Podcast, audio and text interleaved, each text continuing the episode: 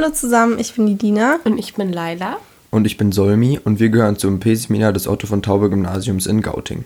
Und in unserer neuen Podcast-Folge geht es um das Buch Edelweiß-Piraten von Dirk Reinhardt, welches 2015 beim Klett Verlag erschienen ist. Inhaltlich geht es um den 16-jährigen Daniel, der sich zufällig mit Josef Gerlach, einem Überlebenden des Zweiten Weltkriegs, anfreundet. Und diese Beziehung zwischen den beiden wird als Rahmengeschichte erzählt, die dauert circa drei Monate. Und in einem zweiten Zeitstrang wird von der Geschichte von Josef Gerlach als Gerle während der NS-Kriegszeit erzählt. Und da tritt Josef Gerlach aus der HJ aus, weil er kein gläubiger Nazi ist und schließt sich den Edelweißpiraten an. Und bei den Edelweißpiraten steht der Freiheitswunsch im Gegensatz zu den Nazis ganz, ganz, ganz weit oben. Und die wollen eigentlich einfach nur ihr Ding machen und dadurch ähm, ecken sie ein bisschen mit den Nationalsozialisten an und da werden sie dann radikale politische Gegner der NSDAP, indem sie ein bisschen aufmucken, kann man das so sagen. Und diese Geschichte wird eben von Josef Gerlach als Jugendlicher erzählt. Und durch das Tagebuch, was Daniel von Josef Gerlach während ihrer Freundschaft bekommt, ähm, wird das Ganze mit der Rahmenhandlung verknüpft. Das Buch basiert auf wahren Begebenheiten, lediglich die handelnden Charaktere sind erfunden. Aber die ganzen Aktionen, die man da drin mitbekommt, die sind tatsächlich so von wahren Edelweißpiraten gemacht worden. Als Einstieg in den Podcast haben wir eine Stelle aus dem Buch als Hörspiel vertont. Und ähm, in diesem Hörspiel spreche ich einen Jungen, und zwar den Hauptcharakter Gerle, weil wir zu wenig Jungs in der Gruppe haben. Und der Solmi spricht äh, den großen Bruder vom Gerle.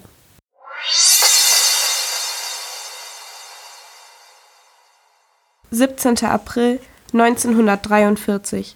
Seit ein paar Tagen ist Horst wieder in Köln. Die sechs Jahre in Sonthofen sind vorbei. Jetzt geht er zur SS. Da steht ihm alles offen, hat er erzählt, so wie er es immer gewollt hat. Heute ist er zu uns nach Hause gekommen mit ein paar Lebensmittelkarten, die er organisiert hat. Er hat sie Mutter in die Hand gedrückt und sie zum Einkaufen geschickt. Als wir allein waren, hat er mich zur Rede gestellt. Er wollte wissen, was mit mir los ist. Wieso? Was soll los sein? Weißt du genau. Du hast Scheiße gebaut. Sieht so aus, als wäre ich zu lang weg gewesen, oder? Nein, hat mit dir nichts zu tun. Glaube ich aber doch. Weißt du nicht mehr, was ich dir damals gesagt habe? Dass wir alles schaffen können? Besonders gut gemerkt hast du es dir anscheinend nicht. Also jetzt raus mit der Sprache. Was soll der Quatsch, den du mir da geschrieben hast? Ich bin eben nicht wie du. Ich will mit den Typen von der HJ nichts mehr zu tun haben. Sie nerven mich. Weißt du noch, wer dich früher mal rausgehauen hat, wenn du auf der Straße die Hucke vollgekriegt hast? Ja, du. Und, und wer dir gesagt hat, wo es lang geht, wenn der Alte mal wieder die Zähne nicht auseinandergebracht hat? Auch du, verdammt, aber das ist nicht fair, Horst. Es hat mit der Sache nichts zu tun. Es hat wohl damit zu tun. Es hat sogar eine Menge damit zu tun, weil ich nämlich erwarte, dass du auf mich hörst, jetzt, wo der Alte weg ist. Also, sperr die Ohren auf. Dass es bei der HJ Idioten gibt, weiß ich selbst. Da läuft eben noch nicht alles, wie es soll. Aber das sind Kinderkrankheiten. Das heißt, Augen zu und durch. Was glaubst du, wie oft ich das musste? Oder denkst du, mir ist alles in den Schoß gefallen die letzten Jahre? Nein. Na siehst du, wie stellst du dir das eigentlich vor? Willst du dein Leben lang in so einer beschissenen Fabrik hocken wie der Alte? Ich sag dir eins, du bist wohl so wie ich. Was ich kann, kannst du auch. Also reiß dich verdammt nochmal am Riemen, Mann. Ach, am Riemen reißen, dafür ist es eh zu spät. Die Sache ist gelaufen. Selbst wenn ich wollte, könnte ich nicht mehr zurück. Blödsinn, dummes Gelaber ist das, Mann. Natürlich kannst du zurück. Wenn ich mit denen von der HJ rede, geht die Sache klar. Und zwar ohne viel Aufsehen. Vielleicht schaffe ich sogar, dass es keine Schikanen mehr von irgendwelchen Morkens gibt. Ich habe jetzt eine Menge Einfluss, weißt du? Und für dich würde ich den geltend machen. Du musst nur wollen. Ja, das ist es aber gerade. Es geht mir nicht um Morgen und dieses Zeug. Mir passt die ganze Richtung nicht mehr, Horst. Verdammt, jetzt schnappst du aber völlig über, was? Wer setzt dir sowas in den Kopf? Mit was für Typen hängst du rum? Los, sag's mir. Nein, kann ich dir nicht sagen. Was soll das heißen? Du kannst nicht. Mach mir nicht wütend, Mann. Wir haben uns geschworen, nichts zu verraten. Es sind meine Freunde, Horst. So wie du auf der Schule welche gehabt hast. Weißt du noch? Du hast mir doch davon erzählt. Du willst deine Freunde also nicht verpfeifen. Gut, ich zwing dich nicht dazu. Muss ich auch nicht. Ich krieg's schon alleine raus. Verlass dich drauf. Horst, nein. Lass es doch einfach. Erzähl mir nicht, was ich tun oder lassen soll, Kleiner. Ich sehe garantiert nicht zu, wie du dir alles kaputt machst. Wenn du nicht selbst auf dich aufpasst, muss ich's eben tun. Es gibt da diesen Typen, der euch anführt. Wie nennt er sich? Flint? Woher weißt du das? Hab mich ein bisschen über euch erkundigt. Wie heißt der Kerl eigentlich wirklich? Keine Ahnung. Willst du also nicht sagen? Na egal, spielt keine Rolle. Ich finde ihn schon. Und wenn ich mit ihm fertig bin, wird er dich in Ruhe lassen. Da kannst du Gift drauf nehmen. Horst! Horst! Jetzt sitze ich hier und weiß nicht, ob ich Flint warnen soll. Und was ich überhaupt tun soll. Denn eins ist ja wohl klar. Wenn die beiden zusammentreffen, gibt's ein Unglück. Und zwar ein verdammt großes.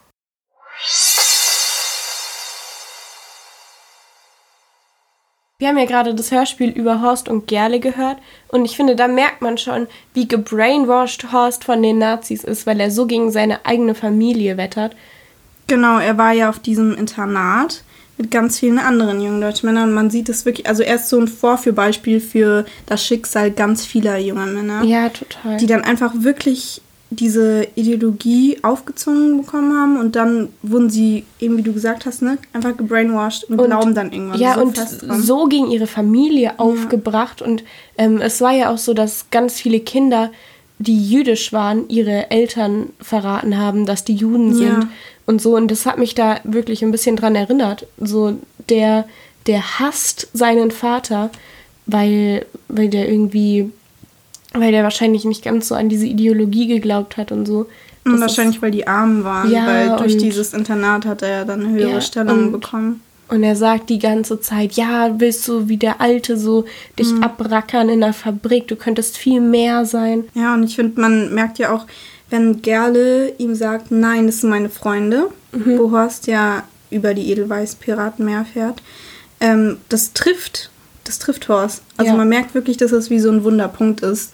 Er schweigt dann ja einfach nur noch und dass er einfach so einsam ist und wirklich keinen Ansprechpartner hat, dass das ihn wirklich trifft. So, ja, das Er sind meine hatte so, Freunde. so seine Kameraden in seiner Schule, aber mit denen konnte er ja, also wenn er am Anfang zumindest noch andere Gedanken hatte zu dem, was ihm da Mhm. beigebracht wird, konnte er da ja nicht mit denen drüber reden. Und das war ja so eine Chance für ihn, auf diese Schule überhaupt zu gehen, aus der Arbeiterklasse herauszukommen, dass er das bestimmt auch nicht aufs Spiel setzen wollte. Die nehmen da einfach hoffnungslose Menschen und geben ihnen etwas zu fressen und dann tun die alles für dich. Und vor allem, man muss sich ja vorstellen, dass er, also diese Situation ist ja für uns alle einfach so undenkbar, dass man niemandem vertrauen kann. Und ich glaube, Horst konnte natürlich auch niemandem vertrauen, so wie du gesagt hast, wenn er am Anfang noch irgendwelche Zweifel hatte. Und das wird ja auch so, es wird ein, Horst ist einfach eine Tragödie in sich. Wir, wir, ähm, ganz am Ende haben wir noch mal eine Vorlesestelle ähm, von Horst, wo man dann noch mal ein bisschen mehr über ihn erfährt. Und Horst macht eine sehr beeindruckende Entwicklung durch eben von diesem überzeugten Nazi, der dann in ein KZ kommt und dann beginnt zu zweifeln. Und was machst du, wenn du ein zweifelnder Nazi bist? Das ist so eine schöne, schöne Geschichte eigentlich auch, natürlich. Eine sehr traurige, aber wahrscheinlich meinst du, dass es schön dargestellt Ja, ist. total. Ja.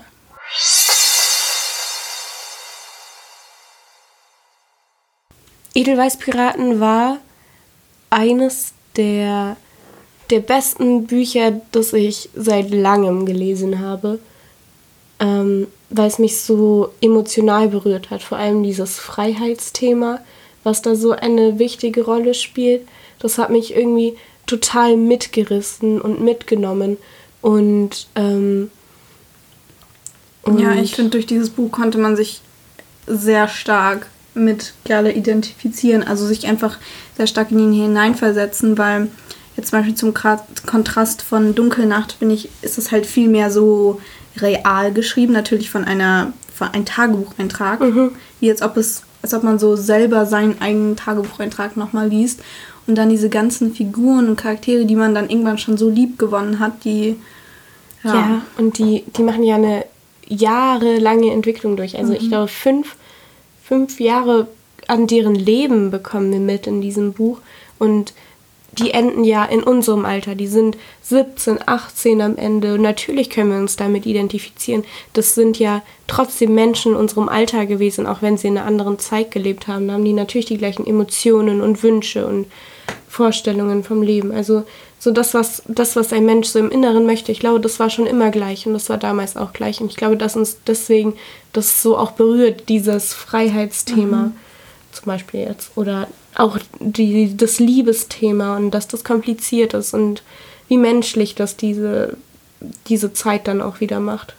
Und was mir besonders gut gefallen hat, war der Schreibstil. Wie du, wie du gesagt hattest, es war wie sein eigener Tagebucheintrag, auch weil es so einfach geschrieben war. Mhm. Ähm, und dann im Kontrast zu Daniel wieder und dann wieder das, das Einfache von, von dem jungen Gerle. Ähm, das war einfach so, es war so leicht in diese Lektüre reinzukommen und sie einfach in einem Rutsch durchzulesen. Ich habe die, also, ich habe die an zwei Tagen gelesen. Ähm, und das da, da bist du durchgeschwommen. Das ging runter wie Öl. einfach weil es so einfach war. Ja, ja, ja.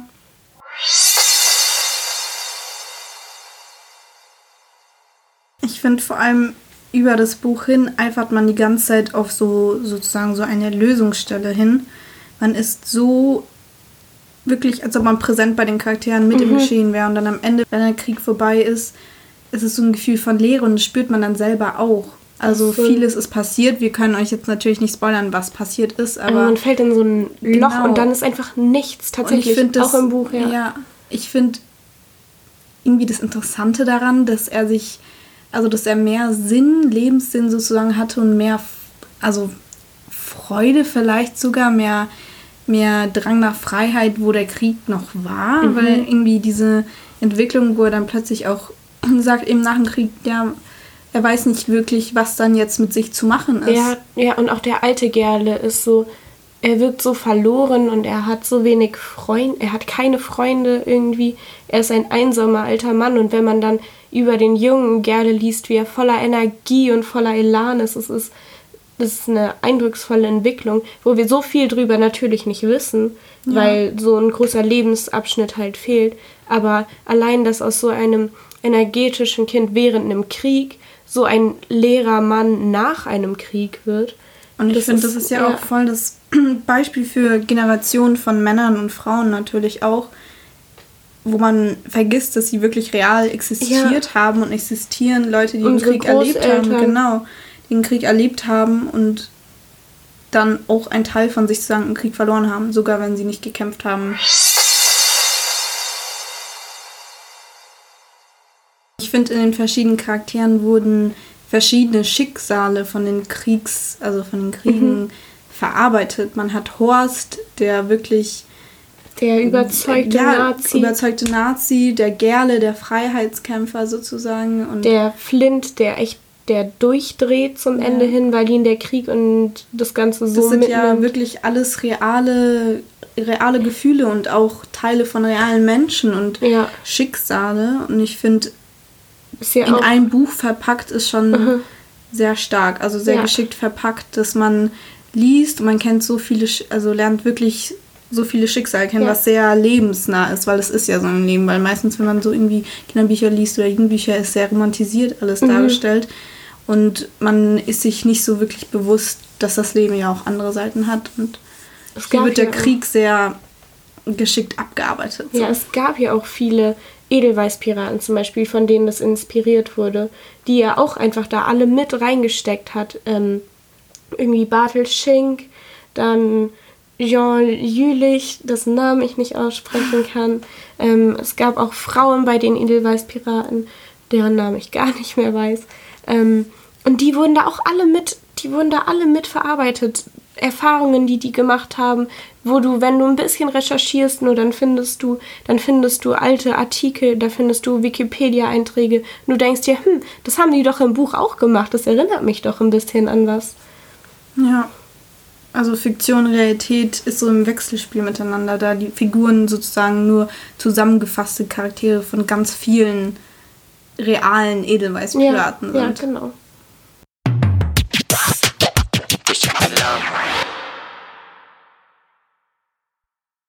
Freundlicherweise hat der Autor Dirk Reinhardt sich dazu bereit erklärt, uns ein paar Fragen über sein Buch zu beantworten. Wir sind sehr dankbar, dass er dieses Gespräch mit uns geführt hat. Guten Tag, Herr Reinhardt. Vielen Dank, dass Sie sich Zeit genommen haben, um mit uns ein kurzes Interview durchzuführen. Sehr gern. Ich würde dann gleich mit der ersten Frage starten. Die Aktionen der Edelweißpiraten im Buch sind ja real. Und wir wollten wissen, wie sich die Recherche dabei angefühlt hat. Also war es erschreckend, es gab ja auch viele erschreckende Momente. war es so erschreckend wirklich oder war es auch schön auf der anderen Seite, über diesen Widerstand zu lesen? Ja, ich würde sagen, es war immer so eine, so eine Kombination aus beidem. Es war natürlich oft erschreckend, weil es geht um finstere Themen, es geht um Krieg, es äh, geht um äh, Diskriminierung von Menschen, es geht äh, auch um Tod natürlich. Und das war natürlich oft erschreckend. Und auf der anderen Seite dann aber auch zu sehen, also diese Zivilcourage, die die aufgebracht haben, dieser Mut und auch diese Freundschaft und Solidarität untereinander, die die eigentlich überhaupt erst dazu befähigt hat, diese Dinge zu tun, das war dann wiederum positiv. Also das war immer so ein, so ein Schwanken zwischen, zwischen beiden sozusagen. Vielen Dank. Woher kam die Idee, ein Buch über diesen Widerstand gegen den Nationalsozialismus zu schreiben?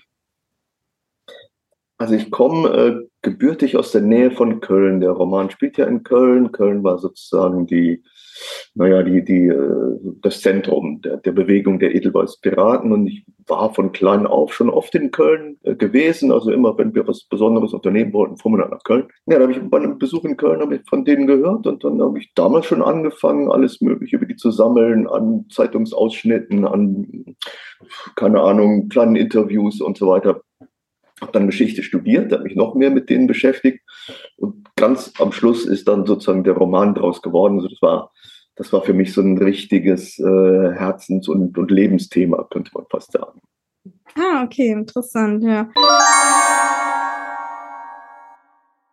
Was war Ihre Intention mit dem Buch? Wollten Sie den Jugendlichen das Thema des Nationalsozialismus näher bringen oder gab es eine andere Motivation? Ich glaube, ursprünglich war das so ein bisschen, äh, dass ich gesehen habe, Mensch, diese Edelweiß-Piraten, die sind eigentlich relativ unbekannt. Mhm. Also, vergleicht mit der Sophie Scholl und überhaupt mhm. äh, in der Weißen Rose oder auch mit Anne Frank ähm, oder mit dem mit, mit Graf Stauffenberg und den Mitverschwörern von 1944. Die kennt man, die werden auch viel an den Schulen behandelt und so weiter. Und die Edelweiß-Piraten sind dem gegenüber doch noch sehr unbekannt. Und das fand ich schon immer so ungerecht. Und deswegen habe ich immer gedacht, Mensch, die müsste man auch mal so ein bisschen mehr ins öffentliche Bewusstsein rücken. Also was diese einfachen Arbeiterjungs und Mädchen damals gemacht haben. Und das war für mich eine ganz wichtige, ähm, ganz wichtige Motivation für den Roman.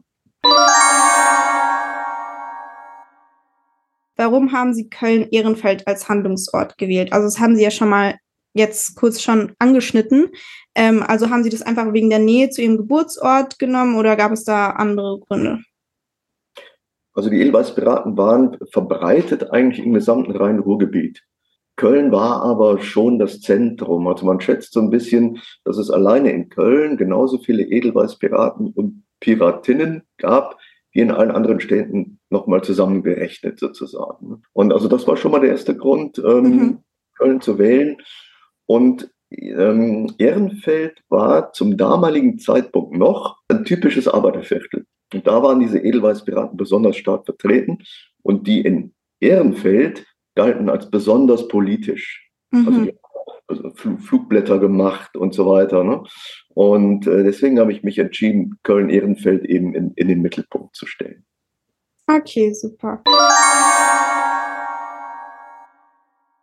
Es gab ja viele freundschaftliche Momente im Buch. Also ob es jetzt zwischen Horst und Gerle war oder innerhalb der Edelweißpiraten, das war ja auch ein ganz großes Thema, oder sogar zwischen den HJlern. Diese Gemeinschaft oder eben diese Bruderschaft, das war eine ganz große Rolle. Also war es nur ein erzählerisches Mittel oder wurde es auch durch Quellen belegt, dass es solche Momente gab, wie zum Beispiel eine Stelle gab es ja, wo die HJler die Edelweißpiraten nicht verratet haben im LDE-Haus. Gab es das wirklich oder also war es belegt oder war das ein erzählerisches Mittel? Ja, sowas gab es wirklich. Also äh, zum einen, ähm, es gibt noch einige Autobiografien von ehemaligen Edelweißpiraten die also so 80er, 90er Jahre, als sie noch lebten, ihre Jugenderinnerungen aufgeschrieben haben. Und da in diesen Jugenderinnerungen wird immer sehr deutlich, wie wichtig für die also so diese, diese Freundschaft war. Für die waren die Edelweißpiraten zum Teil fast so eine Art Ersatzfamilie.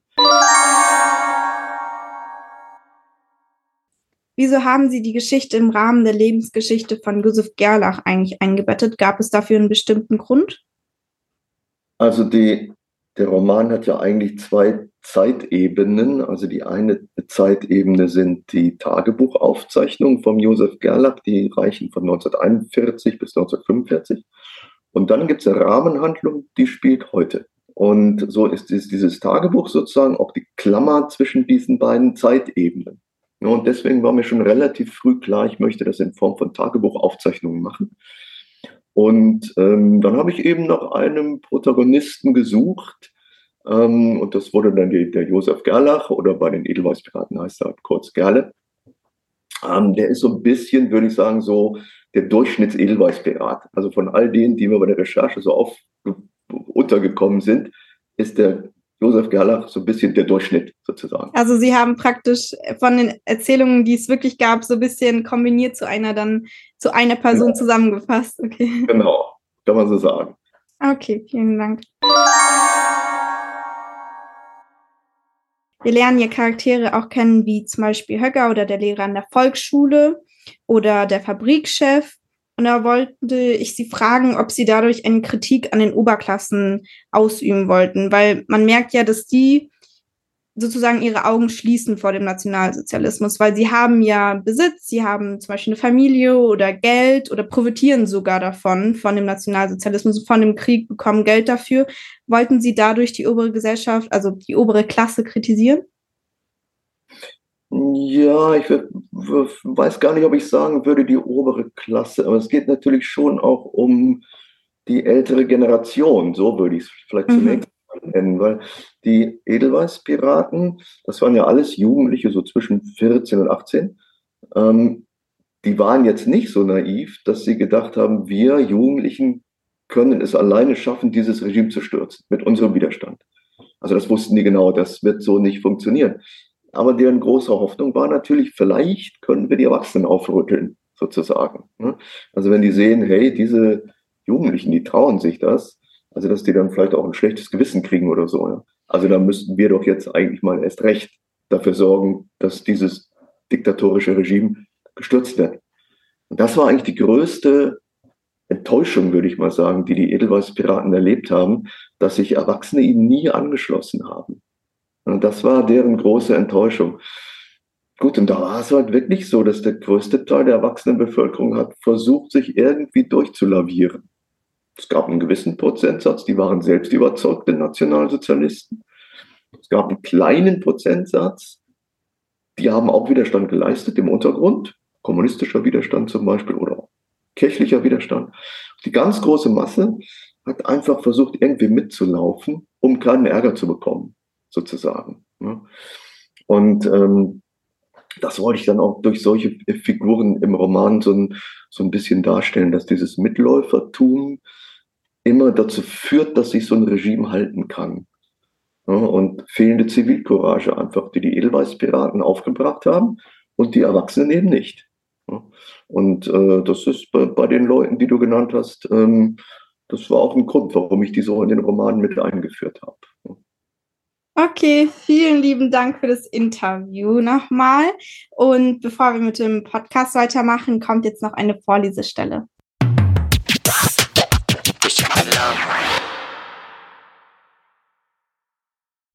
12. Februar 1945. Alles, was uns noch aufrecht hält, ist die Hoffnung, dass es bald vorbei ist mit dem Krieg. Aber es ist ein grausames Geduldsspiel. Mehr als drei Monate ist es her, dass die Alliierten in Aachen einmarschiert sind. Damals haben wir gedacht, vor dem Winter wäre alles vorbei. Und dann kam der Volkssturm, sie haben den 28er Jahrgang an die Front geholt und es das heißt, der 29er wäre auch bald dran. Alles, was zwei Beine hat, wird verheizt nur damit sie das Ende noch ein paar Monate herauszögern. Wir haben überlegt, ob wir irgendwas tun können, um die Sache abzukürzen. Am Ende hatte der Lange die entscheidende Idee. Eigentlich säßen wir doch an der Quelle, hat er gesagt und mit dem Daumen nach draußen gezeigt. Erst haben wir nicht verstanden, wovon er redet. Dann ist uns klar geworden, dass er die Bahnstrecke meint. Über den Schienen läuft der Nachschub für die Westfront, und es müsste doch mit dem Teufel zugehen, haben wir gedacht, wenn sich da nicht was machen lässt. In die Idee haben wir uns richtig verbissen wohl auch, damit wir was zu tun haben und nicht immer über die furchtbaren Dinge nachgrübeln, die passiert sind. Der Lange hat Nadja davon erzählt, und die hat eines Abends einen von den Ostarbeitern, die sich in den Gärten verstecken, zu uns gebracht. Er ist Eisenbahner, hat sie gesagt. Oder war's, bevor sie ihn aus Russland verschleppt haben. Sein Name wäre Pavel. Er könnte uns vielleicht helfen. Wir haben ihm erzählt, was uns im Kopf rumspukt. Er war sofort Feuer und Flamme für die Sache, so groß war sein Hass auf den Krieg. Wir können auf ihn zählen, hat er gesagt. Mit Zügen würde er sich auskennen. Er wüsste auch, wie man's anstellt, sie entgleisen zu lassen. Wir müssten nur an die richtigen Werkzeuge kommen. Flint hat gesagt, das soll er mal unsere Sorge sein lassen. In der Nähe vom Güterbahnhof gäbe es ein Ausbesserungswerk von der Reichsbahn. Da würden wir schon finden, was wir brauchen. Vor ein paar Nächten sind wir in das Werk eingestiegen. Die Sache war nicht ohne, wir hatten rausgefunden, dass zwei bewaffnete Wachmänner da sind. Zum Glück haben Flint und Kralle es geschafft, sie zu packen, bevor sie Alarm schlagen konnten. Kralle hat sie für eine Weile ins Reich der Träume geschickt. Dann sind wir in das Werk rein, haben uns so schnell es ging die nötigen Sachen zusammengesucht und sind wieder verschwunden. Gleich in der Nacht danach haben wir die Aktion gestartet. Es war am Ende vom Güterbahnhof, da wo die Gleise sich teilen und die Züge raus auf die Strecke rollen. Pavel hat uns erklärt, was wir zu tun haben. Wir sollten Hemmschuhe auf die Schienen legen, welche von denen, die wir aus dem Werk geklaut hatten. Normalerweise wären sie da, um Züge auf dem Abstellgleis zu bremsen. Der Trick wäre aber, sie genau in eine Weiche zu klemmen. Dann würde der Zug nicht gebremst, sondern von den Schienen geschleudert. Wir haben uns durch den Schneematsch zum Bahndamm geschlichen. Es war Vollmond, wir konnten gut sehen. Die Züge sind auf der Seite gefahren, die uns gegenüber lag. Einige waren offen, dann konnten wir die Ladung erkennen. Munition, Waffen, Ersatzteile, richtig schweres Gerät. Sie sind über die Weichen gerumpelt und einer nach dem anderen im Dämmerlicht verschwunden. Überall waren Posten von der Bahnpolizei und haben das Gelände bewacht. Es war unmöglich, auf die Schienen zu kommen, ohne gesehen zu werden. Wir mussten den Fliegeralarm abwarten, wie bei den Raubzügen am Güterbahnhof. Inzwischen bombardierten sie den Bahnhof jede Nacht. Man konnte fast die Uhr danach stellen. Dass unsere Chance kommen würde, wussten wir also. Als die Sirenen losgingen, haben sich die Bahnpolizisten in ihre Unterstände verzogen. Wir haben gewartet, bis die ersten Bomben kamen, dann sind wir auf die Schienen geschlichen. Sie waren vereist. Mit den schweren Hemmschuhen in den Händen konnten wir uns kaum auf den Beinen halten. Aber zum Glück haben wir es bis zu den Gleisen geschafft, auf denen die Züge fuhren. Dann haben wir die Hemmschuhe in die Weichen geklemmt. Es musste schnell gehen, die Züge fuhren bei dem Angriff weiter. Aus den Augenwinkeln konnten wir sehen, dass der nächste schon auf uns zukam. Höchstens 20 oder 30 Meter war er noch entfernt, als wir es endlich geschafft hatten. In letzter Sekunde sind wir zur Seite gesprungen und über die Schienen weggerannt. Hinter uns gab es ein kreischendes Geräusch die Lokomotive, die aus den Gleisen sprang, dann folgte das Krachen der Waggons und gleich darauf plötzlich eine Explosion nach der anderen. Ich weiß nicht, ob es Bomben waren oder die Ladung des Zuges oder beides gleichzeitig. Jedenfalls war es auf einmal gleißend hell, alle möglichen Splitter flogen durch die Luft, es war ein Lärm wie beim Weltuntergang. Wir sind um unser Leben gelaufen. Vom Bahnhof weg und durch die Straßen sind wir gerannt, bis wir nicht mehr konnten. Dann haben wir uns in irgendeiner Ruine versteckt. Frettchen hatte einen von den Splittern im Arm. Flint hat ihn rausgezogen, dann haben wir die Wunde verbunden, so gut es ging. Es ist ruhig gewesen, keiner hat was gesagt.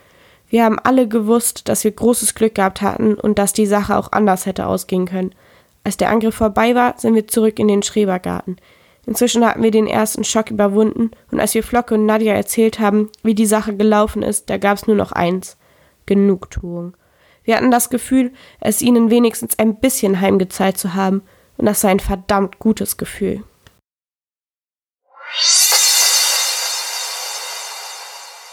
Diese ähm, Zugentgleisung ist ja tatsächlich passiert. Ähm, ja, Echt? ja.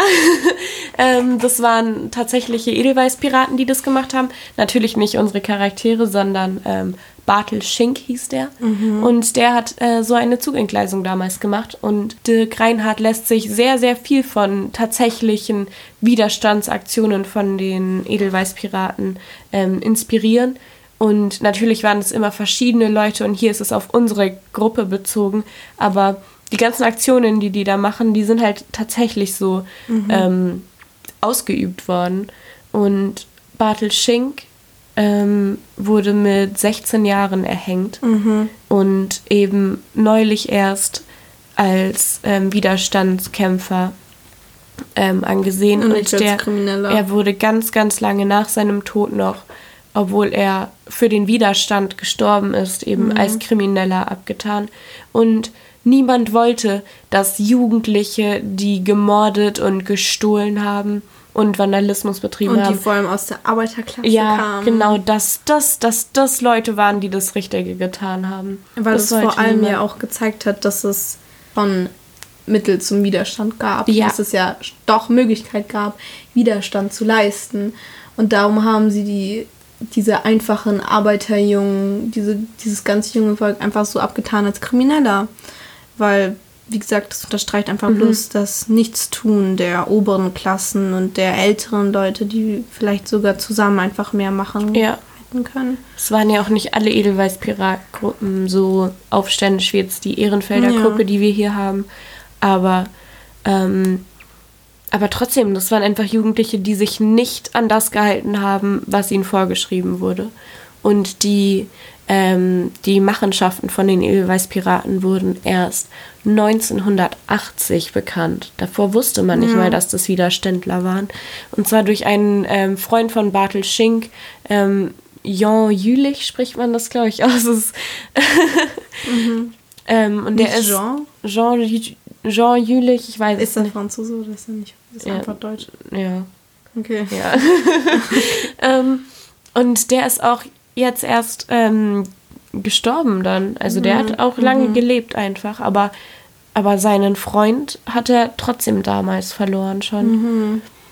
Und ich finde das, ähm, ja, ich finde das ziemlich hart, dass so, dass solche Widerstandskämpfer, die tatsächlich was getan haben, dass es so lange gedauert hat, bis über die überhaupt gesprochen wurde. Und zwar als, als gute Menschen.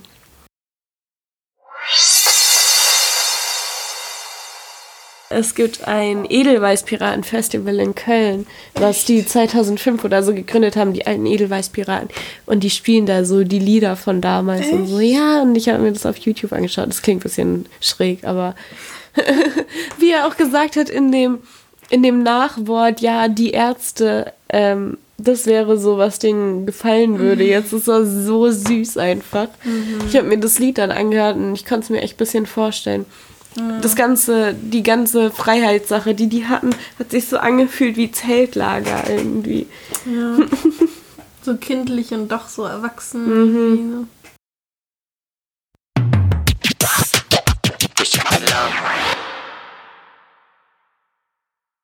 Zum Ende vom Podcast haben wir euch einmal den Anfang des Buches vertont. 27. November 1944. Die Bilder verfolgen mich. Sie lassen mich nicht los. Drei Tage ist es her, dass sie meinen Bruder ermordet haben. Aber ich sehe es immer noch jede Sekunde vor mir.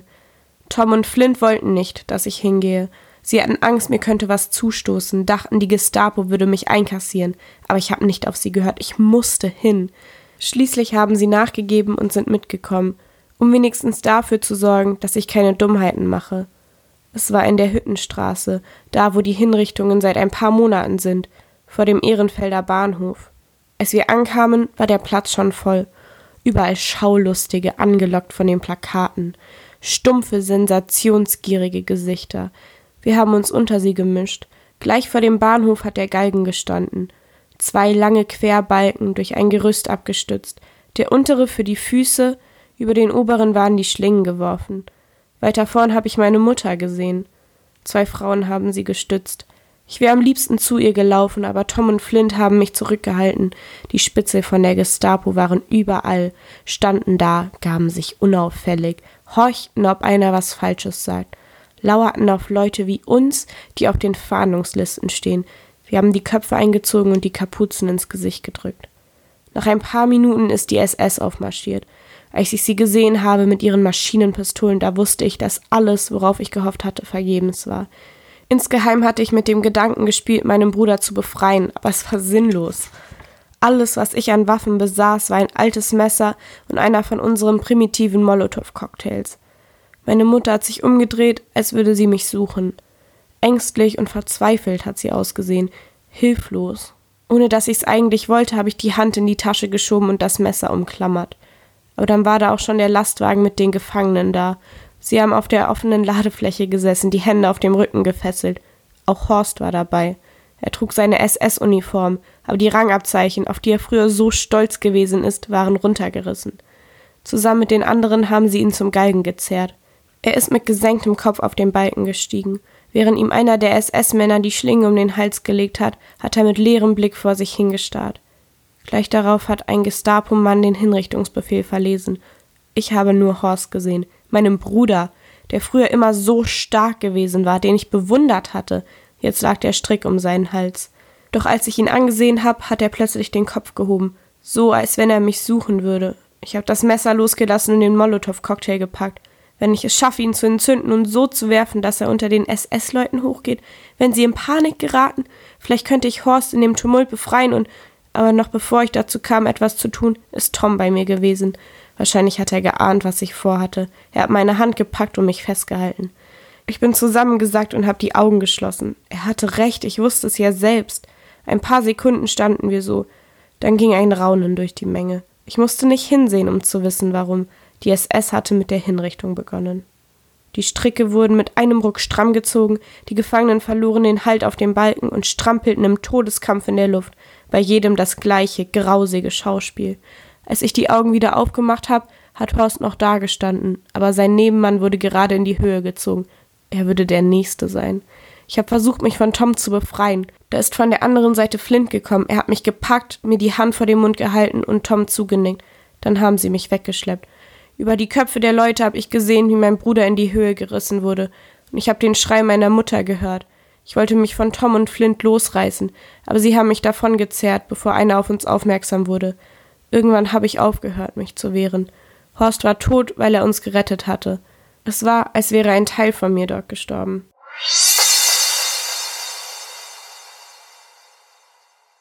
Edelweiß Piraten ist ein ein wirklich gutes Buch, was wichtige Themen wie den Freiheitswunsch oder ähm, Freundschaft, Kameradschaftlichkeit noch einmal beleuchtet. Und ich würde wirklich jedem empfehlen, es zu kaufen, einfach weil es ein sehr berührendes und auch ein sehr, sehr wichtiges Thema ist.